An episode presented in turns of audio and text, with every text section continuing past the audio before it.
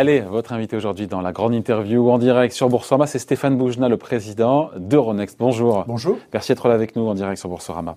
Bon, euh, vous me confirmez, là c'est vrai que les volumes de transactions ont explosé là, sur, sur Euronext là, depuis, depuis le début de l'année avec la crise? Il, y a il, y a, il y, a deux choses dont on peut parler. C'est effectivement les volumes de transactions, la volatilité qui a été très importante au mois de mars, au mois d'avril, qui ouais. a tenu. Euh, on a observé un petit flottement, un petit tassement début ouais. mai, et puis à nouveau là des volumes euh, très importants. C'est tout simplement le reflet de, du news flow très très très massif autour de cette crise. Il y a des bonnes nouvelles, il y a des mauvaises nouvelles tous les jours, ouais. il y a des nouvelles très différenciées par secteur.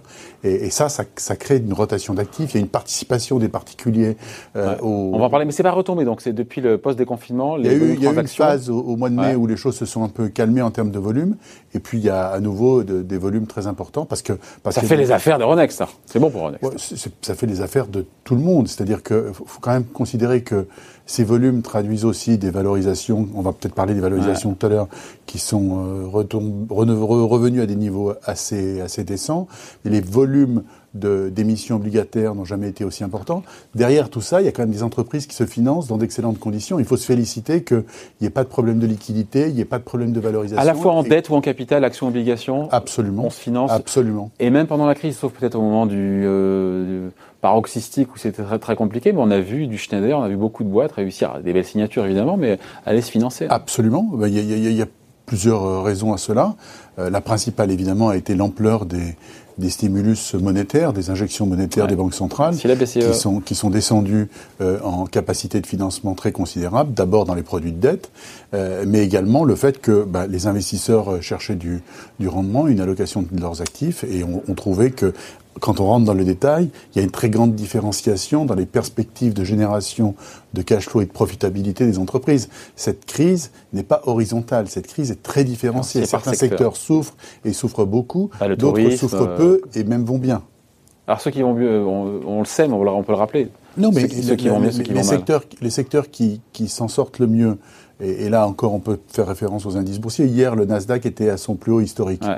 Euh, je crois que l'autre plus haut historique, ça date du 10 juin. C'est pas euh, dingo de voir un, pardon, un Nasdaq non, à 10 000 points. 10% de hausse sur le Nasdaq 100 depuis le début de l'année, au moins.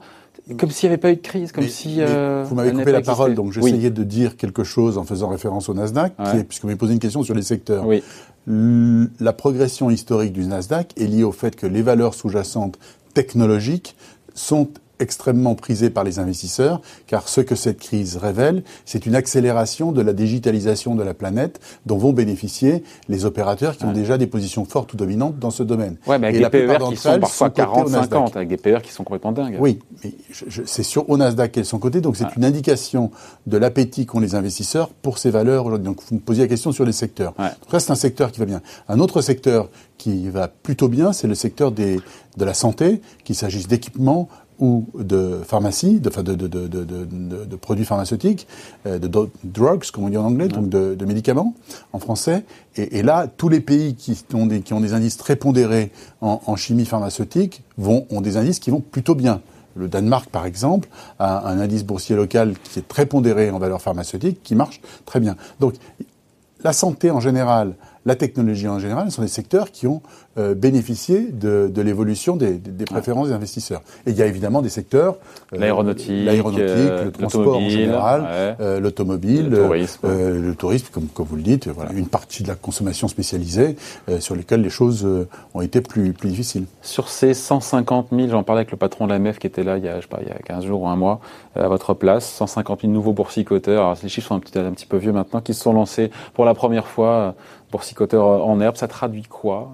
Enfin, C'est des investisseurs. Hein. Il n'y a pas euh, d'un côté euh, des professionnels visionnaires et de l'autre des boursicoteurs en herbe. Il y a des gens qui décident d'allouer leur épargne pour euh, euh Alors, néo-boursicoteurs, si Donc, à l'occasion de la crise, ce qu'on a observé, à l'occasion du confinement, ce qu'on a observé beaucoup en Chine d'abord, puis après en Italie, en Espagne et en, ouais. et en, et en France, c'est que les gens passant beaucoup de temps devant leurs écrans ont découvert la capacité à analyser de l'information et à faire des arbitrages. Mais plus fondamentalement, euh, ils sont revenus sur les marchés actions pas parce qu'ils avaient du temps seulement devant leurs écrans. Ils sont venus dans les marchés actions parce, parce que, que le reste rapporte rien. C'est exactement ça, ouais. parce que les taux fixes sont, vont être durablement bas et ce ne sont pas les injections monétaires des, des dernières semaines qui offrent des perspectives de remontée des taux. Euh, et donc le, la seule classe d'actifs où vous pouvez espérer du rendement, avec du dividende, c'est le TINA. C'est l'acronyme TINA. C'est la C'est la classe action. Euh, avec par ailleurs, de manière plus circonscrite dans le temps, des capacités, des perspectives de plus-value, puisque quand il y a eu l'effondrement de fin mars, euh, beaucoup d'investisseurs particuliers ont vu apparaître des évidences qui étaient les perspectives de rebond. Vous vous êtes dit quoi euh, Vous êtes dit quoi, vous, à ce moment-là, quand on a mis mars, qu'on descend à 3006 Parce que je rappelle souvent, mais on a eu en un mois la pire baisse de l'histoire. On a fait du moins 40 one way en un mois, c'est du jamais vu. C'est très... Même au moment de la crise boursière de 2008, on a eu des vagues, etc. Mais euh, vous êtes dit quoi à ce moment-là? Quand on dit moins 40 en un mois, en trois semaines 3600 points sur le CAC 40, vous vous êtes dit, oula... Euh... Je vais répondre à votre question, mais je voudrais donner un data point important, c'est qu'on est, on est revenu hier au niveau auquel on était, je crois, euh, au, 6 mars, c'est-à-dire avant le confinement. Euh, le CAC est à peu près à son niveau pré-chute brutale que vous avez indiqué. Le CAC est au niveau où il était en décembre 2018, donc dans un monde où il n'y avait ni peur d'une grande récession, etc. Donc on est à des niveaux en valeur absolue qui sont tout à fait décents aujourd'hui. À l'époque, donc c'est difficile de réécrire l'histoire, quand on a vu la chute, la, la principale préoccupation pour les opérateurs de marché, et pour nous en tant que plateforme de marché, c'était de refroidir euh, le marché. C'était de créer des conditions qui, qui permettaient aux investisseurs d'analyser les flux d'informations de manière euh, paisible. Donc on a étendu les coupes-circuits pour mmh. permettre que, euh, euh, d'éviter une situation où tout le monde vend tout tout le temps dans le même sens. c'est pour ça que quand on a été consulté par l'AMF qui nous a demandé s'il fallait interdire les ventes à découvert, nous avons considéré que ça faisait partie des mesures pertinentes pour éviter d'autres mesures procycliques et, et, qu'elle s'était donc adaptée. Et donc, à cette période-là, la préoccupation principale, c'est qu'il fallait refroidir le marché. Est-ce que euh, on savait à quelle vitesse ça allait remonter? Bien sûr que non.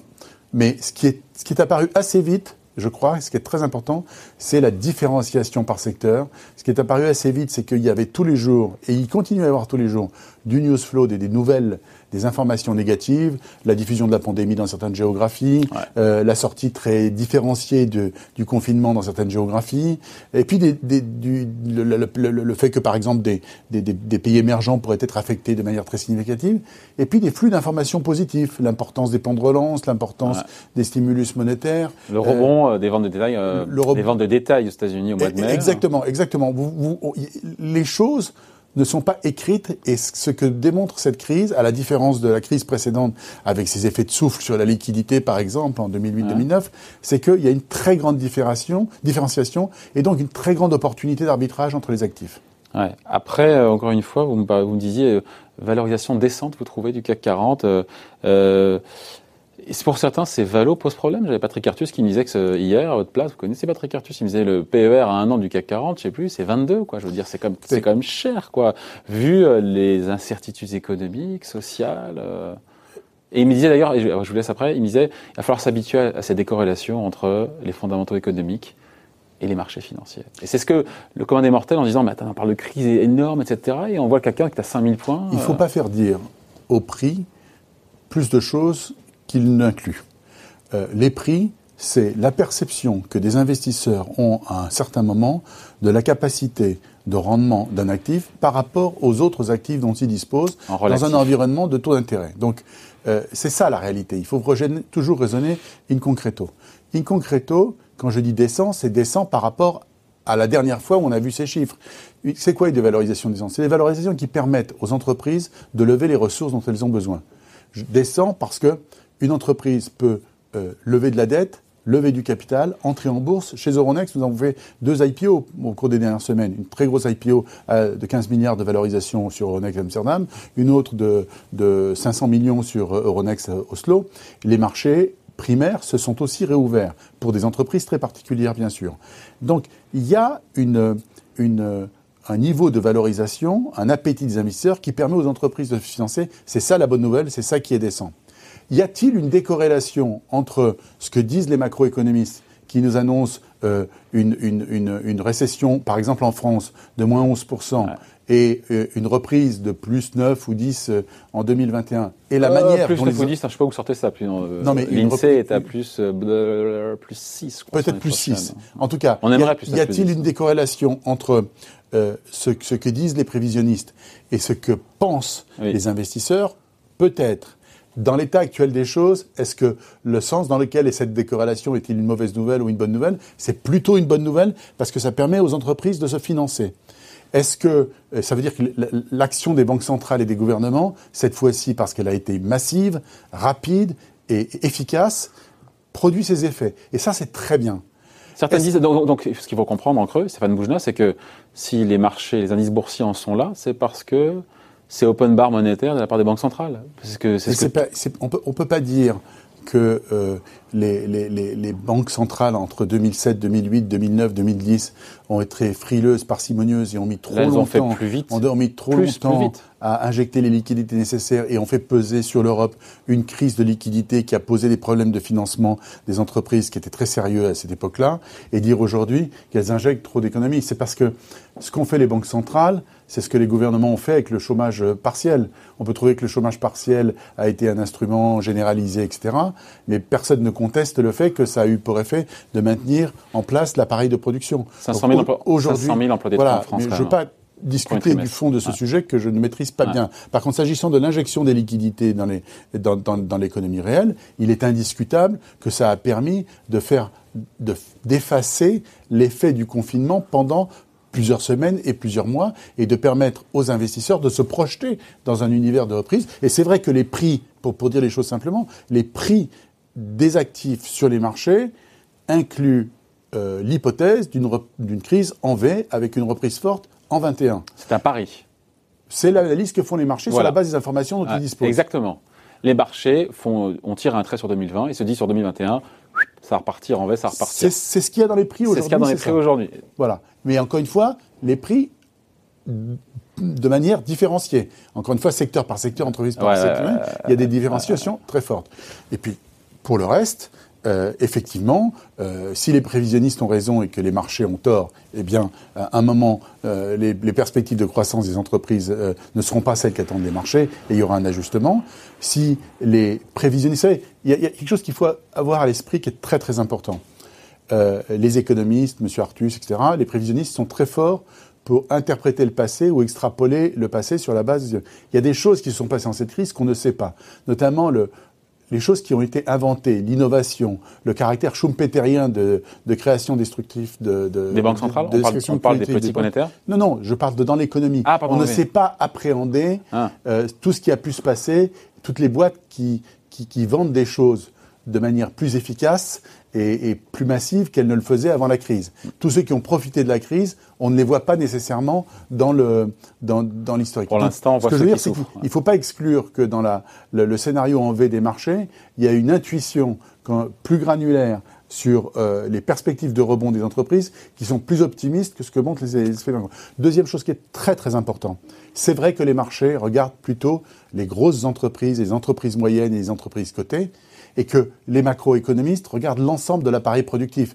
Et donc, effectivement, les restaurants, les fleuristes, les gens qui ont, qui ont des difficultés, etc., qui, qui, qui vont plomber le PIB euh, ou qui vont avoir des difficultés à surmonter ne sont pas appréhendés par les marchés financiers. Et donc il y a un effet de composition des indices qui est très important et qui explique une partie de l'écart d'observation entre les marchés qui regardent les entreprises cotées et, et, et, et les macroéconomistes qui regardent l'ensemble de l'appareil productif.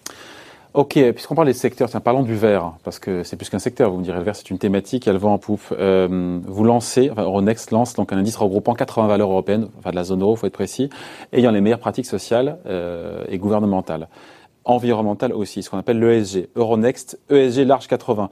C'était une demande des investisseurs d'avoir justement un, un, benchmark, un indice de référence estampillé ESG. Et je me dis, mais il y en a déjà plein dans le monde, non? Plusieurs, plusieurs remarques. C'est pas notre premier indice ESG.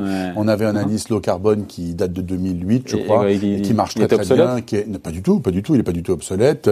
Et il a, il a généré. Euh, presque un milliard d'actifs euh, under management euh, qui sont principalement animés par la BNP et, et, ça marche très bien. On a, on a à peu près la moitié des indices qu'on a sortis en 2019 qui étaient des indices liés à de l'ESG. Il y a une demande mondiale, il y a une Alors demande pourquoi pourquoi, un, pourquoi un de plus? Non, parce, que, parce que parce qu'il il complète un besoin des investisseurs de s'adresser à un groupe de grandes entreprises européennes et pas seulement euh, les indices nationaux, euh, dans la zone euro en particulier, qui a des, caractères d'homogénéité de fonctionnement de ces marchés qui sont très très fortes. Et donc on, on, a apporté cette brique-là parce qu'on a constaté une traction, un intérêt, un appétit des investisseurs. Il a vocation à être l'indice de référence bah, ça, on verra. C'est les investisseurs qui décident. Non, mais l'objectif, quand vous lancez ça, vous dites il nous faut le CAC 40 de l'ESG, quoi. Oui, enfin, au niveau européen. L'idée, c'est d'apporter quelque chose qui, qui générera l'appétit des investisseurs de manière massive par rapport à d'autres indices qui peuvent exister. Mais ça, c'est le fonctionnement concurrentiel normal d'un indice. Ce qui est très important, c'est de mesurer à quel point la préférence collective des investisseurs s'est transformée en particulier en Europe. Il y a eu deux faits très très importants au début du mois de janvier euh, de, de cette année. BlackRock et Amundi, parce que quelques jours avant BlackRock, Amundi avait, fait avait pris un engagement beaucoup plus massif encore que celui de BlackRock, mais peu importe, en Europe, Amundi et aux États-Unis, BlackRock, qu'est-ce qu'ils se sont engagés bah, C'est la conversion de Constantin.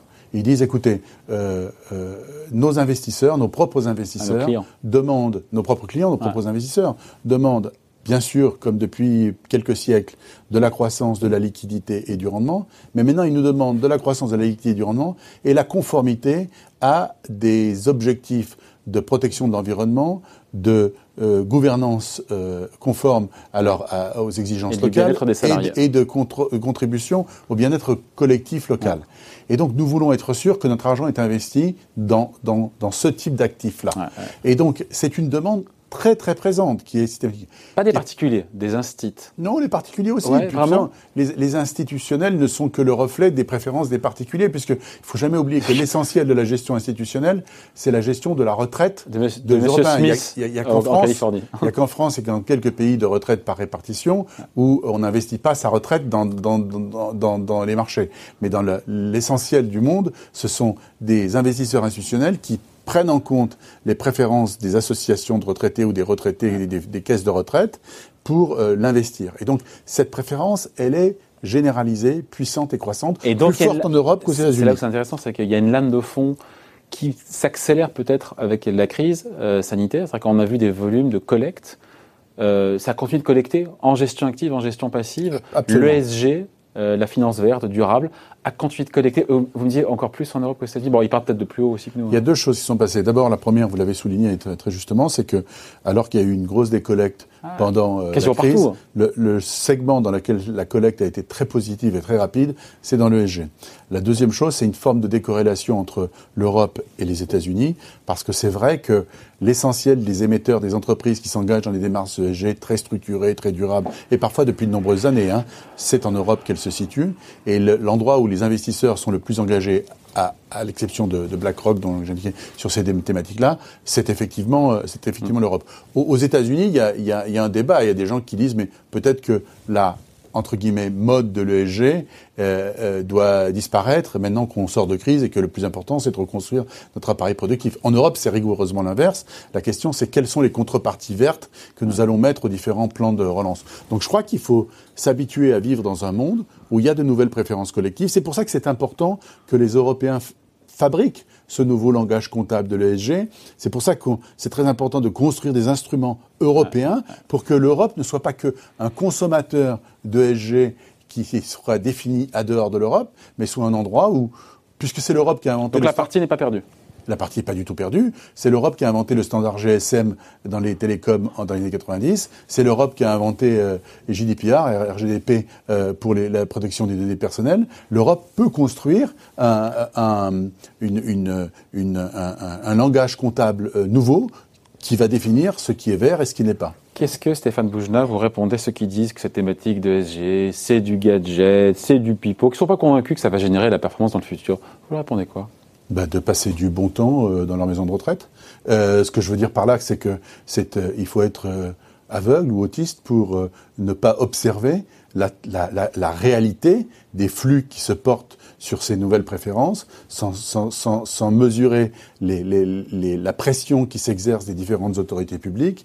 Vous savez, on est passé d'un monde où ces préférences ESG étaient exprimées dans quelques assemblées générales, il y a dix ans, par quelques ONG plus vocales que d'autres, à un monde où c'est devenu un, un, standard de reporting. C'est maintenant un, un, pourcentage du bonus d'un nombre croissant de responsables d'entreprise dépend des travaux qu'ils vont faire dans ce domaine.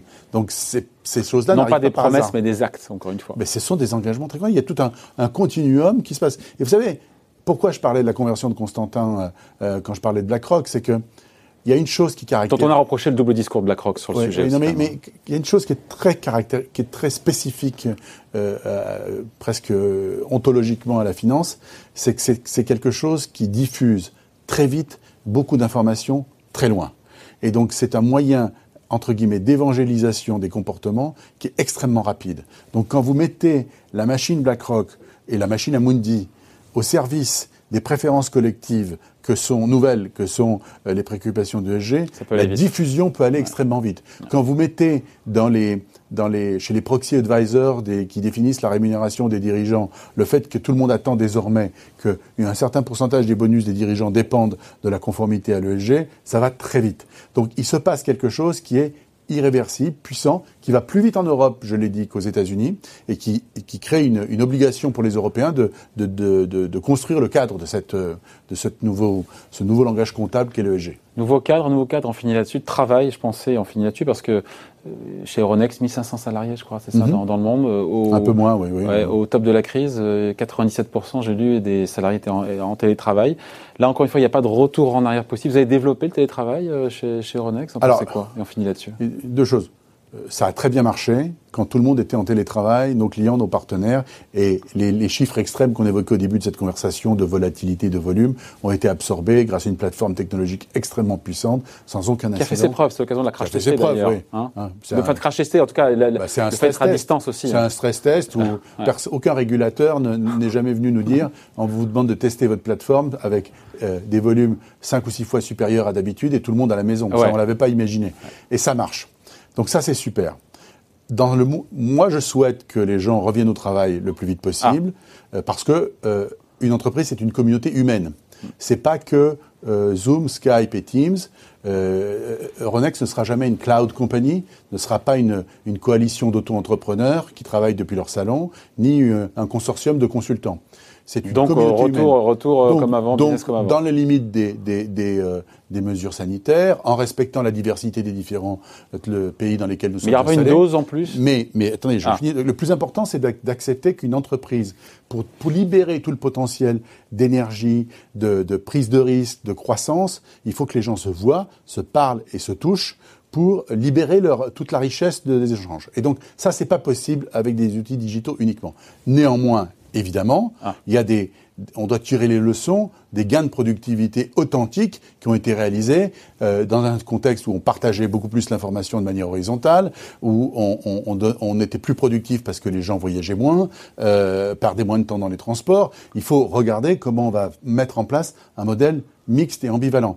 Mais, mais je ne je n'appartiens pas à ce groupe de responsables d'entreprise qui considèrent qu'on a trouvé un one size fits all qui s'appelle télétravail pour tout le monde et que euh, finalement les gens ne sont que des ressources et ne sont que l'excroissance de leur ordinateur mm, et mm. que euh, on peut se passer des interactions humaines. ça dépend des tâches, ça dépend du voilà si on est sur des trucs routiniers, si on, doit, on est en création de projet, en lancement de produits, enfin voilà, après il faut différencier. Et, et, quand même euh, une communauté humaine. Hein. Une entreprise, ça n'est qu'une communauté humaine. C'est des produits, c'est des projets, etc. Mais c'est une communauté humaine. Si vous perdez l'alignement des équipes autour de l'ambition commune, si vous perdez l'énergie de croissance, si vous perdez l'esprit transgressif pour euh, imaginer de nouvelles choses, c'est très difficile d'être transgressif sur Zoom.